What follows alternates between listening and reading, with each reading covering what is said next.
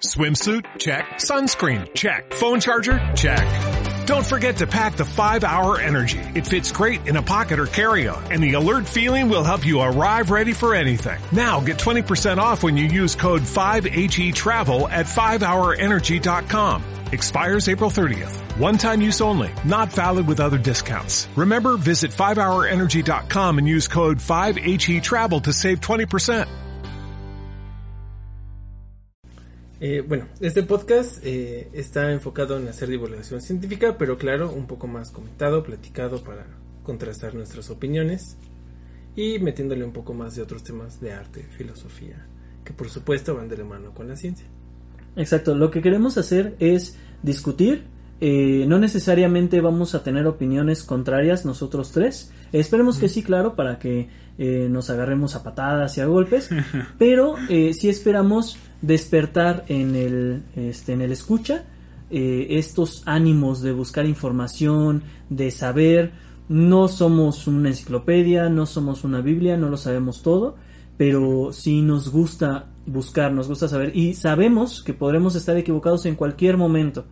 Eh, que, lo- que de hecho el conocimiento humano este, está arraigado o limitado ¿no? por estas fronteras lamentablemente y que bueno dentro de hasta de, de una eh, definición muy cortita de ciencia pues es que siempre está en la búsqueda de la verdad entonces Bueno, todo esto para decir que no nos citen en sus investigaciones. no. Su formato APA, podcast este, Noctámbulos, no. Este, Bueno, sí, pero no sí, somos responsables. sí, pero no somos responsables. Sí, pero no somos responsables pues, porque es opinión, porque es plática, es charla. claro, ahora pueden poner esto para amenizar su exposición si gustan, eso sí, les, les garantizamos éxito absoluto. No si eres la morra de los pulmones. No si, no, no, no si tienes esa muy mala actitud. Ahora ya, ya este, comentamos un poquito qué es el podcast, este, pero ya sabemos que está inmerso dentro de, las, de la página de este, Noctámbulos. Entonces quisiera que por favor el representante aquí de Noctámbulos nos contara un poquito qué es Noctámbulos. Bueno, este Noctámbulos es un grupo de divulgación científica que originalmente empezó con pláticas muy eh, técnicas eh, que eran más entre estudiantes de la misma carrera de, biología, pero ya nos diver- diversificamos, ya intentamos que sea más para público general y pues nos abrimos a escribir infografías eh, en redes sociales, pláticas un poco más amenas, más de divulgación, sin lenguaje tan técnico y ahora estamos empezando con este podcast que es todavía más ameno, ¿no? sin tantos tecni- tecnicismos, ¿no? más accesible para público general. Y Maravilloso. para despertar. Claro que sí. Y bueno, si están listos, vamos a darle. Me tengo que ir. Ya está grabando. bueno, eh, somos el podcast de Noctámbulos. Nos vamos a presentar. Por ahora somos nosotros tres. Eh, esperamos que con el paso del tiempo o posteriormente se agreguen más personas, eh, rolemos unos cuantos turnos, yo qué sé, pero esperamos que haya mucha variedad. Quien les está hablando en este momento es Jimmy, soy Jimmy. Y bueno, eh, me gusta muchísimo, pero muchísimo la historia de la filosofía, eh, la historia de la ciencia, y la historia de, y la filosofía de la ciencia, y la ciencia de la filosofía, y todo lo que tenga que ver con ciencia, filosofía e historia. Por favor. ¿Qué tal? Se- Sean todos bienvenidos. Que les faltó decirte eso. Ah, sí, bienvenidos. Sí, ¿qué tal? ¿Cómo están? Buenas tardes, ¿qué están haciendo? Ah, no es cierto. Este, mi nombre es Abdías, yo soy arquitecto y creo que lo que más me gusta, diría yo que es la historia del arte. No sé si mis amiguitos están de acuerdo. Ajá, sí, sí, sí. Sí, Sí, te- te encanta el- ellos que me conocen, sí, del la arte. historia del arte, la arquitectura obviamente pues me súper apasiona. Este, Todo lo que tiene que ver con arte, eh, consultamos a Díaz. Muchas gracias. Sí, bueno, cada quien va a estar aportando un poquito de su personalidad y como bien decía mi compañerita, no, como bien decía Jimmy, este... Pensé que éramos amigos. Rolando invitados. Sí somos, sí somos. Ok. Y bueno, yo soy Eric. Este, a mí me gusta mucho la biología, por supuesto, pues ya se darán cuenta que soy biólogo. Eh, me gusta mucho de la biología la evolución, la ecología, por supuesto, y su mezcla, ¿no? Pero de, de las otras ciencias, sobre todo de, de astrofísica, que no sé nada en realidad, pero me gusta mucho y soy muy fan de la astrobiología, ¿no? De buscar, Mm. eh, explorar si hay vida afuera. tampoco soy experto, pero he estado muy clavado desde que soy niño, entonces pues quizás pueda defenderme un poco. Fascinante. Sí, no, no te preocupes. Aquí no hay expertos en nada, pero apasionados de todo. Eso es lo que importa.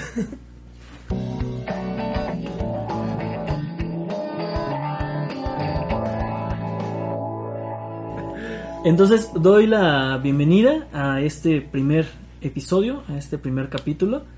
El tema de hoy es la música. Eh, decidimos que íbamos a hablar de la música entre comillas aleatoriamente y pues nos, nos agradó, ¿no? Después de varios temas. Pero bueno, obviamente eh, para llamar la atención, para eh, seguir una serie de pasos, les pregunto a ustedes, caballeros, ¿qué es la música? ¿Quién quiere empezar? Bueno, empecemos por una definición no formalista. Eh, la música es sobre todo dos cosas: sonido y predisposición del mismo o planeación. Entonces, ya si quieres ser ri- riguroso, ya nos metemos con la definición de sonido, que son estas ondas, este, esta frecuencia vibratoria que, baja, que viaja a través del aire y que llega a un receptor, ya sea un, no sé, el micrófono con el que estamos grabando esto, los oídos de quienes nos escuchan tan amablemente. Este, Ahora, ¿por qué no son sonidos aleatorios? Porque eso no es música. Bueno, eh, lo que define la mayoría de las teorías es que hay un orden de ese sonido. Es una combinación de sonidos y silencios ordenados. Ahora, si quieres poner, si quieres ya empezar un debate sabroso, este, te puedes preguntar si el orden es necesariamente necesario a la música o si como muchas cosas experimentales en el arte te puedes poner loco, puedes empezar a inventar tus propias reglas, innovar, este, romper las reglas de todo el mundo y crear tu propia música. Pero es sobre todo de una forma muy formalista es estos sonidos y silencios eh, ordenados. Claro. Este, este orden es curioso eh, porque este orden nos hemos acostumbrado como seres humanos a, a él. Nos hemos acostumbrado a escuchar tiempos de 4x4, nos hemos acostumbrado a escuchar ciertos acordes en el radio o en la música popular. Tanto así que cuando escuchamos alguna pieza musical en diferentes tiempos o en diferentes acordes, nos cuesta trabajo. Tomamos una curva de aprendizaje un poco más difícil, ¿no? Entonces, si la definición de música ya lleva un cierto orden, tal vez sí me pueda meter con una innovación, pero no tan lejana, ¿no? Tal vez no, no tan lejana de ese orden. Porque, o sea, digo, si, si, si nos vamos al desorden, obviamente pues no va a gustar, no es música, y tal vez dentro de la Mm. definición metamos que debe ser eh, afín al oído, o sea, que sea gustoso escuchar. No sé qué Sí. pienses, Eric. Pues eh, yo estaba pensando más, eh, ¿qué pasa con estos sonidos que parecen aleatorios, ¿no? Que escuchamos en la naturaleza, porque al final la música pues sí es esto, ¿no? La emisión de sonidos con un patrón, con un propósito, ¿no? Mm. Por eso decimos que la música nos tiene que gustar o nos tiene que cau- causar algo, ¿no? A nosotros, a otros animales o hasta a las plantas, ¿no? Que se usa para eso. Pero ustedes pueden ir a, no sé, un lugar donde haya aves y van a escuchar el ruido de las aves cantando, ¿no? Y a lo mejor ustedes en esos 10 minutos que están ahí no entienden nada, pero lo graban, graban una hora, una hora cada, cada día durante un mes y van a encontrar patrones, ¿no? Como si fuera una sinfonía con un desorden que en realidad Está ordenado. Está ordenado, ¿no? Porque cada ave emite patrones, o sea, por eso cada uno se distingue, ¿no? Entonces, la música para nosotros es más algo muy humano, ¿no? Algo con que nos motiva a sentir algo. Y entonces ahí nace la siguiente duda, ¿es la música exclusiva del hombre? Ay, no sé. yo, yo eh, bueno, como comentario, pues es curioso cómo entonces el ser humano si define a la música o si ve música en todos lados y tal vez los demás animales no lo ven como tal, cómo es que nosotros le implantamos ese orden, ¿no? Cómo es que nosotros ponemos esas mismas reglas de lo hermoso o de lo fascinante. Pero pues es que viéndolo de parte del existencialismo, si yo pongo esas reglas y todas las canciones, toda la música sigue esas reglas, es hermoso, es, es revolucionario, es innovador, no lo es. Y entonces empieza a ser aburrido. Empieza a ser, por ejemplo, ocupando eh, ejemplos, sería el reggaetón, que sigue un mismo sonido, un mismo sonido, la- las canciones pop, básicamente los acordes son los mismos, son los mismos y llegan a aburrirnos. Pero ¿qué es entonces lo que está en el reggaetón o en el pop que nos llama la atención cada vez? Habría otra pregunta, perdonen ustedes. Sí. Eric, ayúdame con mi Todavía no, pregunta. todavía no respondemos si, si la música es exclusiva de los humanos, que por lo menos yo quisiera poner, antes de pasarnos a ese tema, quisiera poner el marco teórico de que por lo menos una cosa tenemos segura. El concepto de música sí es exclusivo del hombre. Ahora, ya si el humano quiere incluir o no los sonidos animales, ese ya es. es ahí, y ahí es donde está realmente el debate. Y aquí lo que Jimmy tan amistosamente quiso hacer es plantearnos la duda de si ciertos géneros que no nos gustan podemos considerarlos música o no. Tal vez. No, no quería hacer eso. Sí, claro Hay que responder, tú, tú, tú sabes. el subconsciente salió.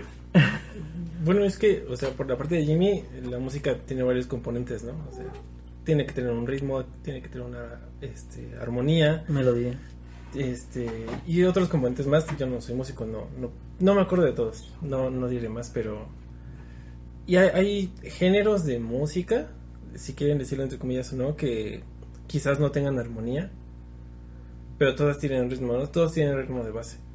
Y el ritmo eh, lo conocemos desde hace miles de años, ¿no? Y sabemos que tribus muy viejas tenían instrumentos para tocar, para percutir, que tal vez llevaban un ritmo, no podemos obviamente saber si escribían sinfonías, ¿no? Pero, pero pues de que percutían cosas y generan ri- ritmos que por supuesto los encontramos en otros animales, pues este, quizás lo llamemos música o no, pero es algo muy viejo. Y algo que el reggaetón quizás, quizás voy demasiado lejos, pero el reggaetón tiene ritmos muy atractivos, básicos, ajá. muy atractivos. Entonces la gente pues obviamente le llama. Es algo que no olvidas. O algo que suenen unos pues te llama, ¿no? Entonces, Pero, pero no te aburre al final, o sea, la monotonía. No está hecho el hombre Uh. para aburrirse ante la monotonía. Peleamos entre nosotros, hacemos guerras porque nos aburrimos. Pues sí, porque seguramente no tenemos aquí la estadística, pero estoy seguro de que está enfocado hacia cierto sector de la población, ¿no? No vas a ver una persona de 50, 60, 70 años bailando reggaetón. O sí algunas, pero no la mayoría. No, no, pero me gusta lo, me gusta lo, lo que presentas porque, o sea, casi casi estás diciendo que el reggaetón, su gran, este, Atractivo. su gran, sí, o su gran punto a favor es que nos reconecta con nuestros orígenes, ¿no? Con, con lo más, con lo más primitivo de nosotros, reconecta con, Claro, claro. Con y los más parte- primitivos se conectan con él. sí, no, bueno, hay que dejar un poquito de lado los prejuicios. Claro. Pero puede ser, puede ser que en su simplicidad se acerque más a lo rústico. Ya, ya estamos aquí este, generando ensayos de defensa a favor de. Fíjate No que se pueden crear estas así. relaciones fácilmente porque, por ejemplo, con el metal, eh, los sentimientos principales son Mm. exageraciones de la tristeza, del odio. Eh, entonces, pues son sentimientos meramente humanos, ¿sabes? O sea, hab- hablemos del hombre de las cavernas, este, quemándose y odiando al fuego, por ejemplo, por poner un Sí. ejemplo muy, muy facilón. Eh, realmente toda la música, así como lo está poniendo Eric, atendería a eh, puntos muy primitivos de nosotros. Ya entonces, Claro. dependiendo de cómo nos sentimos, es hacia donde nos guiamos. Yo quisiera poner a pun- eh, un punto a favor del reggaetón en cuanto a la melodía. ¿Por qué? Porque el pop podrá tener los mismos acordes, pero tiene diferentes ritmos, algunas canciones varían. Tal vez no es su punto fuerte. El reggaetón también eh, básicamente son uno o dos acordes o tal vez no tiene acordes, eh, pero la- el- igual el ritmo es el mismo, es el mismo. Pero ¿qué pasa? Llega un cantante, le pones autotune a todo y empiezas a, a generar hasta escalas cromáticas dentro de las voces. Bueno, tal Mm. vez no tan grave, ¿verdad? O no tan intelectual, o no lo sé. Pero el punto es llamar la atención a través de la melodía. Y lo mismo sucede con el pop. Son géneros que tal vez conocemos muy básicos. Porque cuando nos vamos a la música clásica, ¿qué pasa con la melodía? La melodía no se repite tan fácil. Por eso la música clásica nos duerme. Porque es un poquito compleja si no estamos acostumbrados, a- si estamos acostumbrados a, los ritmos básicos, como serían el reggaetón o el pop. No pasa nada, ¿no? Es eso, en realidad el disfrute de la música, como de cualquier otra expresión cultural, depende mucho del, del contexto y la formación del- de la persona que recibe, ¿no? Este- estos estímulos culturales. Este, Te- llámese cine, ¿Te, imaginas a un azteca música. diciendo, no me gusta lo que estás tocando en el tambor, ¿no? O sea, no me gusta ese género que estás tocando. Flechas. Sí, es absurdo, Flechazo. sí. Sí, esta discusión es mucho más moderna, es, este, tiene mucho de... ah, no, la palabra no es pretenciosa, pero es como... ¿Sabes? Es que Sí, ya sí, tenemos sí, muchos claro. géneros. Es que ya estamos- tenemos muchos géneros. Y como mencionó Eric, pues la música, cuando nace, eh, tenemos. Eh, el ser humano tiene la hipótesis de que la música nació con el ritmo. De que nació a través de los golpes en diferentes materiales. Diferentes materiales como huesos, como pieles estiradas, generan también diferentes sonidos. Graves, agudos. Y entonces, cuando el ser humano empieza a ordenar esos sonidos, tal vez podemos ver nacer a la música. Es solamente una hipótesis, porque pues como tal no hay una, según yo tengo entendido, no hay una demostración ¿no? científica sobre, sobre el, el hecho. Claro. Sí, ni cómo registrarlo, ¿no? O sea, antes no había productoras. Pero había este, música de guerra, Sí, sí hay, o sea, hay un... re- hay- por lo menos hay registros que sí existen. hay ¿no? rituales, hay, hay música de- religiosa. testimonios. Testimonios muy antiguos. Ah, ya vamos a empezar con la... Sí, claro, ya vamos a empezar. Hay música para todo, ¿no? Principalmente eh, las tribus lo ocupaban, pues tal vez para ir a la guerra, tal vez para copular, tal vez para... eh, ¿Para qué más dije? Se me fue con eso de Sí, la Festejar algo, religión, no sé. Eventos. Para religión, Ajá, para eventos. religión, principalmente. Sí, lo que estaba leyendo es que toda, toda manifestación cultural, regresemos a ese término, este, vamos a decirlo, se adorna o, o se sirve de distintos elementos visuales, por ejemplo en el teatro, Mm. este, sonoros. Dentro de los sonoros, otro de los, de los estímulos es, por ejemplo, la poesía. Eh, vaya, el teatro griego Que tiene ritmo.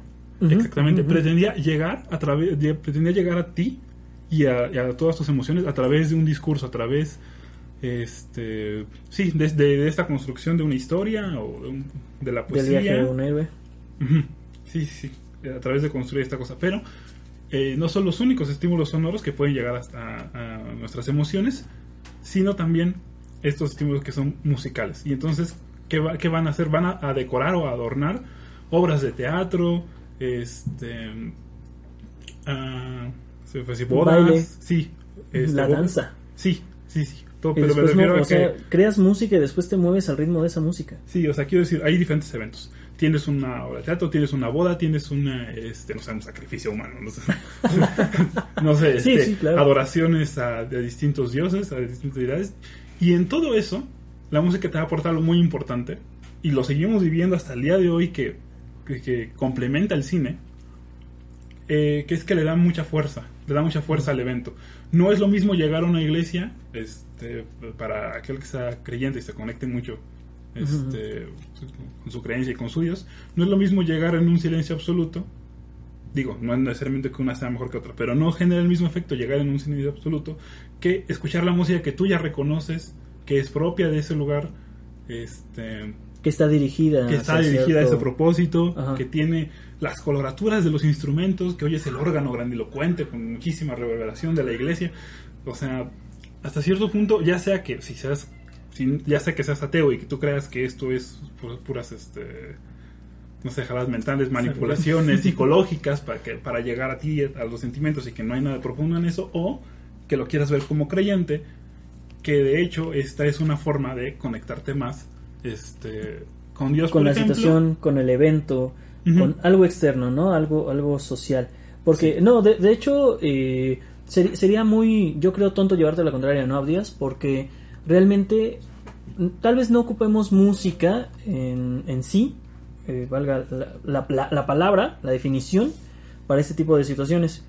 Pero sí ocupamos ruidos, sonidos ambientales. Claro que al día de hoy hay compositores que saben esto y, por ejemplo, en una película de terror, por ejemplo, en un videojuego de terror, lo ocupan bastante bien para tensar, ¿no? Muchas veces estás jugando un videojuego de terror y te tensa más la música Claro. que el mismo hecho o lo mismo que estás viendo, ¿no? Lo desconocido. ¿Y por qué? Bueno, estos compositores pues normalmente relacionan estas, este, eh, esta definición de música, esta definición de acordes, de armonía, de, de melodía, con los sonidos que normalmente asociamos como seres humanos Sí. a algo desconocido, a algo que nos da terror, a algo. Entonces, pues lo mismo, ¿no? Aplica para una este, telenovela romántica. Si nosotros asociamos este tintineos o cosas bonitas para este un romance, pues es fácil para un autor tal vez eh, innovar en ese en esa área, ¿no? Sí, en ese sentido la, la, la expresión la expresión este cultural, perdón, este de- del sonido ambiente, vamos a decirlo así, o de todo lo que es sonoro, que, que envuelve a una obra, es una retroalimentación que se va haciendo continuamente entre el artista y el público. Y entonces el artista se sirve tanto de elementos naturales, como tú dices, cosas que naturalmente al, al- al humano le dan terror, este, por ejemplo, lo, lo grave que es el rugido de un león, ¿no? Este, o chillidos, ¿no? La chillidos, dentera, la- el clásico. Cosas que, que naturalmente chillidos hemos llegado a asociar con el peligro a través de la biología y este también se sirve psicología. de los de los prejuicios que ya existen previos y que él ya conoce culturalmente. Este, ya, ya asociamos ciertas notas al terror, ciertas notas musicales. y eso no es que venga dado por la naturaleza, sino que este, las obras previas ya nos condicionaron al público. Y entonces te digo, es una retroalimentación mutua. El, el artista genera este, unas ciertas asociaciones eh, evento, música, evento música, eh, el oyente genera ese Relaciona, prejuicio ajá. ajá, y, el- y luego ese prejuicio que ya se genera, el artista futuro lo va Lo a usar para su obra. Y eh, no, no tiene una fin y es maldita sea. este, fíjate, que saliéndonos un poco del tema, yo sé que esto no es, nos estamos desviando, yo lo sé, yo lo sé. pero desviándonos un poquito del tema, Luego, luego le hacemos este comerciales. eh, eh, yo, yo siempre me imagino, ¿no? La historia de, de Euler, el gran matemático llegando a la parte donde necesita ocupar a los números complejos, necesita ocupar a los números imaginarios, pero pues que era sacrilegio, ¿no? En algunas etapas de la, de la ciencia, de la matemática. Y Euler dice, bueno, pues este eh, sería o corregir todas las matemáticas, o sea, hacerlas de tal forma eh, para evitar este tipo de, de, bueno, los voy a llamar errores, no está bien dicho, un error matemático, pero bueno, lo, lo voy a llamar así. O de una vez pongo raíz de menos uno como i y listo, ¿no? Con eso me soluciono todo. Y porque ya no me puedo regresar a construir todo de nuevo. Claro. Entonces siento que es lo mismo aquí, ¿no? O sea, nosotros escuchamos cierta sucesión de acordes y ya lo asociamos con felicidad, con tristeza, con... Entonces ya estamos, como, como sociedad, ya construimos Sí. a través de la música estos este, estados de ánimo, estas Claro. emociones, y entonces o, o hay una de otra, o hay una de dos, ¿no? O nos regresamos y escribimos toda la historia Sí. y, y- y nos enfrentamos realmente a un león y su rugido, tal vez ya no lo asociamos con peligro, o ni modo, seguimos construyendo estas sucesiones, estos ruidos para seguir dando miedo. Sí, bueno, es un poco diferente porque la matemática directamente, es, digo, es, es muy artificiosa. Sí, sí, me estoy metiendo con la idea de que es una construcción social la matemática. Ah, ah, caray. No, O sí, sea, eso- bueno, pero es esto va a ser un debate grandísimo para otro día, pero... Sí, pero lo dejamos para, una, sí. para un día. Sí, sí, sí, pero sí lo es. O sea, me refiero a que es muy artificioso, no es, es, es muy pragmático, Haciendo la mientras que, la, mientras que la música, bueno, depende, tiene una parte muy subconsciente que ya no depende tanto de tú matar lo a toda la humanidad. Yo digo. Por, e- por ejemplo, sí, bueno. Aquí Thanos ya llegó a imponer la solución. Sí, es que, es que a través de las ideas sociales, a través del contexto histórico, como le decías, Sí. relacionamos cierto tipo de música con algunas características de nuestro estado de ánimo o con algunas otras otros factores. Es por eso que la innovación nunca acaba, ¿sabes? Sí. Siempre llega algo nuevo, pero al final nada es realmente nuevo. Es, bueno, es, es todo un debate artístico. Pues es que sí, en, en teoría musical tienes este las escalas cromáticas y está el... la es que ya están construidas, o sea, los griegos lo hicieron. Los griegos dijeron Claro. qué había que tocar, en qué orden. Ah, que- sí, o sea, era triste o muy luminoso. uff, esa es otra cosa. y en todos lados lo escuchas, ¿no? Es- o sea, ya no es como algo que cambies porque ya la gente y en todo el mundo, ¿no? Es algo que tú escuchas y dices es un poco triste, es un poco alegre o un poco neutral, ¿no? Y en todo el mundo lo, lo escuches, ¿no? Obviamente algunas culturas tendrán más inclinación hacia unas cosas que otras, pero pues al final, claro, pues estamos siguiendo ese patrón, ¿no? somos Y- occidente. Y pues, seguimos a los griegos, o sea, nuestra cultura Sí. nació en, en Grecia, entonces ellos pusieron las reglas y las seguimos, o sea, nosotros ya nos acostumbramos a esas reglas, Claro. que ya son hasta naturales para Que nosotros. las, las deformamos un poco, pero es, es cierto, o sea, los, los grandes fanses, los grandes fan- fanáticos de encontrar este relación orden-belleza, fueron ellos, fueron ellos los que se lo pasaron a los romanos, fueron los romanos los que expandieron esto en todo, en todo el mundo. Por lo menos occidente. Sí, y obviamente la música no iba a escapar de esto. ¿Sabes? O sea, si ni la arquitectura, ni la pintura, ni nada de esto, este, Como Mm. expresión humana. sí, todo ello notaban belleza en que en, en patrones matemáticos este para ordenar el mundo y los entonces eran súper fans de este concepto de orden que es hasta cierto punto algo que se puede yo lo veo como algo que lo puedes predecir. ¿sabes? Generas patrones, este, reconoces este patrón y, sus, y sus proporciones matemáticas, que de ahí viene la palabra proporción, no es te vas por porciones. Y entonces, eh, claro que lo que ahora entendemos como belleza musical depende mucho de esa influencia griega, porque es cómo voy a, este, a manipular mi materia prima como artista, ya sea que sea la piedra como arquitecto o el sonido como músico. ¿Cómo voy a manipular ese sonido? Pues a través de este patrones matemáticos y por eso es que toda la música que existe este, la entendemos eh, matemáticamente, la entendemos a través de tiempos, que si 4x4, que 3x8, o sea, todo eso. Si no, simplemente eh, le llamaríamos música a cualquier En ex- general. experimentación, ¿no? Y entonces yo no tendría razón y todos los todos los todos los este ¿Te das cuenta que quería meter a Yoko Siempre, Ono siempre, siempre llego, siempre llego a los, Ono. siempre llego a los dadaístas. Entonces, Sí, los dadaístas tenían razón. Ah, en a ver, que espera. Importa mucho más la expresión emocional que el orden con el cual lo manifiestes. Ok, te iba a pedir la definición de dadaísta, pero creo que la acabas de dar. Un poco sí, es complicado, porque imagínate, si ellos querían romper con todas las reglas, incluso se- les costaba autodefinirse, entonces será tema para otra ocasión. Claro, claro. Pues no sé, eh, de todo lo que han dicho siempre han mencionado que es hay un patrón, ¿no? O que nos gustan los patrones. Desde lo más sencillo como algunos ritmos eh, con tambores hasta algo complicado como una sinfonía, ¿no? Pero todo tiene patrones, ¿no? Claro. Y es algo bien curioso porque en todos lados buscamos patrones. En historia buscamos patrones, este, cómo se inició una guerra, los patrones es- son comunes, ¿no? En ciencia, en ciencia lo que un científico busca son patrones. Ujú. ¿Cómo hace todo? Son sí. patrones, ¿no? Entonces a los humanos les maman los patrones. Sí, sí, claro que sí. No, es que, ¿sabes qué? Al cerebro humano, para sobrevivir, que es en realidad para esto, para lo que la evolución nos dio cerebro, eh, lo, que- lo que tiene que hacer, hacer es hacerse bueno en predecir. Esa es la forma en la que el humano, digo, cada especie sobrevive a su manera. Pero el humano en particular, al cerebro le encanta predecir cosas. Este, Porque se siente seguro. Porque es útil. Sí, es claro. muy, muy Sí, sí, útil. claro. Lo, lo cual además nos genera cosas negativas como prejuicios, este, creemos que conocemos algo antes de realmente conocerlo. Claro. Entonces, independientemente de que existan patrones sobrenaturales o no, como bien dice Eric, al hombre le encanta verlo. Porque pasamos de algo inconmensurable como es el caos cósmico a algo predecible, que son las leyes de la física. Entonces, pues... que realmente el universo no lo es. O sea, eh, los físicos han encontrado, bueno, yo, eh, como diría Eric, todas las ciencias siempre han encontrado este tipo de topes, ¿no? O sea, mm, como seres humanos buscamos las similitudes, estamos acostumbrados a este tipo de simetrías y cuando encontramos algo que no lo es, eh, nos cuesta mucho trabajo, ¿no? Nos sentimos decepcionadísimos y las revoluciones científicas, fíjate que siempre son este cambio, ¿no? De, de paradigma, este, este he encontrado algo que no es, este, una simetría. Voy a intentar aplacarlo o lo voy a intentar acoplar al pensamiento humano y ya una vez que estamos acostumbrados, ya lo creemos simétrico.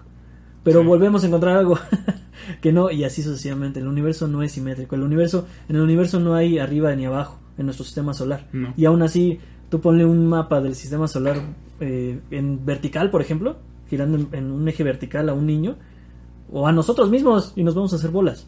Un mapa Sí, del mundo claro. lo volteas y no tiene sentido.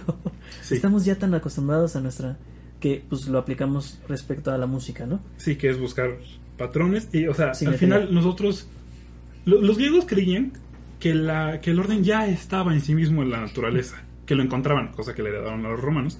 Este, pero poco a poco creo que, como bien dice, nos hemos dado cuenta que el que tenía el sesgo de orden era el humano, no la naturaleza. Exacto. Sí, eh, este, y por lo mismo ya nos creamos un sistema musical que parte del orden eh, y, y a eso le llamamos bello. O sea, por eso, por eso yo siempre me quiero quitar de- desde el principio los prejuicios de decir es que tal cosa no es bella o no es música o no es arte, sino que, o sea, de- deconstrúyete, ¿no? Desde, el- desde, vete hasta el fondo. ¿Por qué crees que tal cosa es bella? Date cuenta de tus propios condicionamientos, de, de sí, todos estos prejuicios, por así decirlo, condicionamientos que te ha dado tu cultura a través de la historia para decir qué es bonito y qué no. Porque se te hace, a uno se le hace muy fácil dejar un comentario en YouTube que diga esta porquería no es música. Esto no es un podcast. Tal vez esto no es un podcast, tal vez ni siquiera somos reales y to- todo esto lo estás alucinando. Claro. No, no es cierto, somos reales. Sí, somos- ¿O no? o, o no, imagínate. ¿Qué- qué- Ot-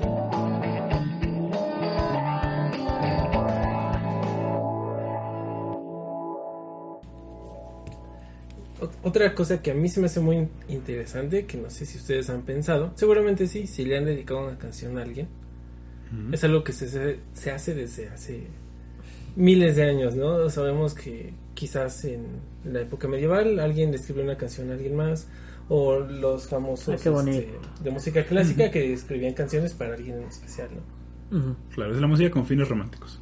Ajá, pero ¿por qué? Ah, Yo, yo lo vería así, como la, la música es un medio de expresión, el arte es un medio de expresión humano, ¿no? Entonces, eh, yo como ser humano necesito expresarme, tenemos necesidades que son eh, naturales, de necesito hablar, necesito expresarme, claramente tenemos diferentes comportamientos en sociedad, pero yo estoy enamorado. Y nunca estoy, en- o sea, no, no siempre, toda la vida estás enamorado. Entonces cuando te enamoras, quieres gritárselo a, los, este, a los océanos, quieres gritárselo a los cinco continentes. Decía Carl Sagan, de hecho, que cuando estamos enamorados lo queremos gritar, este, él estaba enamorado de la ciencia, entonces él quería gritarlo, él quería difundirlo, ¿no? Entonces, eh, ¿yo para qué soy bueno? Ah, pues soy bueno tocando la guitarra, pues voy a, eh, este, hacer una sonata, voy a componer una sonata para mi amada, ajá, o voy a hacer una novela, voy a escribir una novela, un, un cuento, donde la búsqueda a través del infierno, el purgatorio y el cielo sea el, el objetivo principal, llegar a mi amada Beatriz. ¿no? Mm. Entonces, es, es estar enamorado, es una emoción fuerte, es una emoción que no siempre tenemos y entonces queremos expresarla de alguna forma. Y pues bueno, hay algunos artistas que se han vuelto leyenda, ¿no? A través de eso. No sé qué tengas que decir, Abios. A mí me parece muy interesante que la pregunta la haya hecho el biólogo. Les voy a decir por qué. Y me voy a poner medio freudiano con esto. Porque yo creo que si, si te pones medio técnico, este. O sea, es el pavo real levantando las plumas. O sea, al final Sí. tienes tú, tú este, o pequeño humano, tienes una intención de interacción, este, ya sea romántica o sexual. Que, lo que sea. que, oye, qué triste. Según yo, Dante nunca logró llegar a Beatriz. Qué triste, ¿no? Parece ser que sí. Este, noticia de último momento, nunca llegó. Este, O sea, bueno, nunca Spoiler. estuvo junto con ella, creo. Vamos a Spoiler investigar. alert, Sí, no, y entonces es esto, o sea, al, al- al final es una forma de cortejo, es este como el- la- las aves que llevan piedritas, ¿no? A la pareja, y entonces este hay que mostrar talento, como en todas formas de, de cortejo, hay que mostrar que se tienen recursos. Eh, sí, claro, Que uno es inteligente. Sí, porque al final todas esas muestras de, de- de cortejo y de autopresumirse, lo que le quieres transmitir es soy una buena pareja. ¿Por qué? Dos puntos. Y aquí está mi obra, ¿no? Aquí están mis plumas, aquí está mi canción. Este, y pues ya sea. Y pues de ahí viene el te dedico esta. Sí, Ok, es- ok. exacto. Y, y es que es, es algo curioso porque tenemos muy claro que muchos animales, hembras o machos, presentan colores así bien bonitos, ¿no? Mm. Son muy vistosos, eh, hacen bailes bien padres. No todos son capaces de hacer los bailes, aunque tú sepas que los pavorreales todos levantan las plumas, no todos los machos son igual de atractivos, ¿no? O en, no sé. Pero lo curioso aquí es que cuando nosotros hacemos música, interpretamos música, o sea, tocar un instrumento, pues es como una extensión de nuestras capacidades. Entonces, puede haber una orquesta, pero no todos tienen la misma capacidad, ¿no? Y por eso tocan diferentes cosas. O hay gente que no entró simplemente a la orquesta. Entonces, ¿qué hacemos? Pues, bueno, no podemos, entonces descargamos alguna canción, tomamos un video de YouTube, se lo compartimos a quien queremos, o le hacemos un video de YouTube con letritas de colores, brillantitos y cosas Hemos. así, ¿no? Con monitos Claro, hemos de claro que sí, porque esto es 2010. Sí, claro. Y con My Chemical Romance de fondo, ¿no? Claro. Entonces, tiene mucho sentido eh, hablando de esto, ¿no? Por supuesto que si queremos hacer música ambiental, ya tiene otros propósitos mucho más sociales, sí, sí. que personales, ¿no? Que la música como cortejo. Ajá, pero es algo que hace todavía más difícil como disociar su origen, ¿no? Salió porque queríamos representar algo, queríamos demostrar que somos capaces de, o buena pareja para alguien más. O sea, ¿cómo surgió, no? Es muy difícil porque está esta parte, está como, oh, la luna salió este, este día y hay que danzar con tambores. Entonces, se unen muchos factores que hacen más, más, mucho más difícil de saber cuándo, cómo, por qué empezó. Pero volteas a ver a otros animales y se ponen a cantar, ¿no? Pero no siempre es por pareja. Entonces... Claro, sí, y la, la interrelación de fenómenos está muy interesante aquí porque entonces hay una relación entre naturaleza y amor más allá del cortejo, porque no había pensado en eso, fíjate que tú decías este danzar por fenómenos astrológicos, este y entonces ¿qué tal que también los humanos tenemos como otras especies épocas de reproducción? Y en ese sentido, este el cortejo pasaría a ser parte de un evento este calendárico, ¿no? Casi casi de ah, bueno, pues es febrero, ¿no? Este, llegó la hora de la reproducción, este, y como tal vamos a hacer todo un fenómeno cultural, porque como, como le encanta al humano hacer fenómenos culturales alrededor, alrededor de cosas colectivas, este, y vamos a componer canciones. Yo me quedo con un poquito de cada una, ¿sabes qué? Es, es como un, tiene un poco de este cortejo por apelamiento, tiene un poco de, de evento, de, de, fenómeno social y también, como Jimmy, que es un romántico, este necesito, necesito que salga de mí esta, esta expresión, ¿no? Esta, esta emoción y lo voy a poner en unas bonitas palabras y notas. Sí, claro, sí, sí, sí. Aquí podemos ver lo romántico que soy yo y lo poco romántico que son ustedes, pero bueno. Pues ya es hora del cierre. Eh, les agradecemos por escucharnos, por aguantarnos, por ser felices. Les agradeceríamos también que nos comentaran qué les pareció.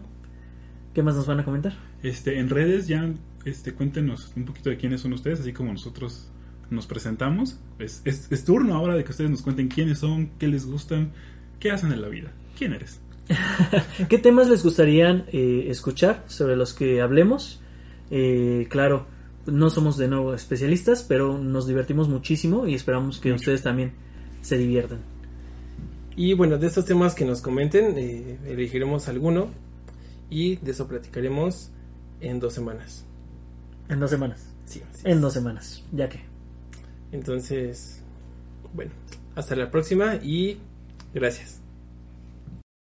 When you drive a vehicle so reliable it's backed by a 10-year, 100,000-mile limited warranty, you stop thinking about what you can't do and start doing what you never thought possible. Visit your local Kia dealer today to see what you're capable of in a vehicle that inspires confidence around every corner. Kia, movement that inspires. Call 800-333-4KIA for details. Always drive safely. Limited inventory available. Warranties include 10-year 100,000 mile powertrain and 5-year 60,000 mile basic. Warranties are limited. See retailer for details.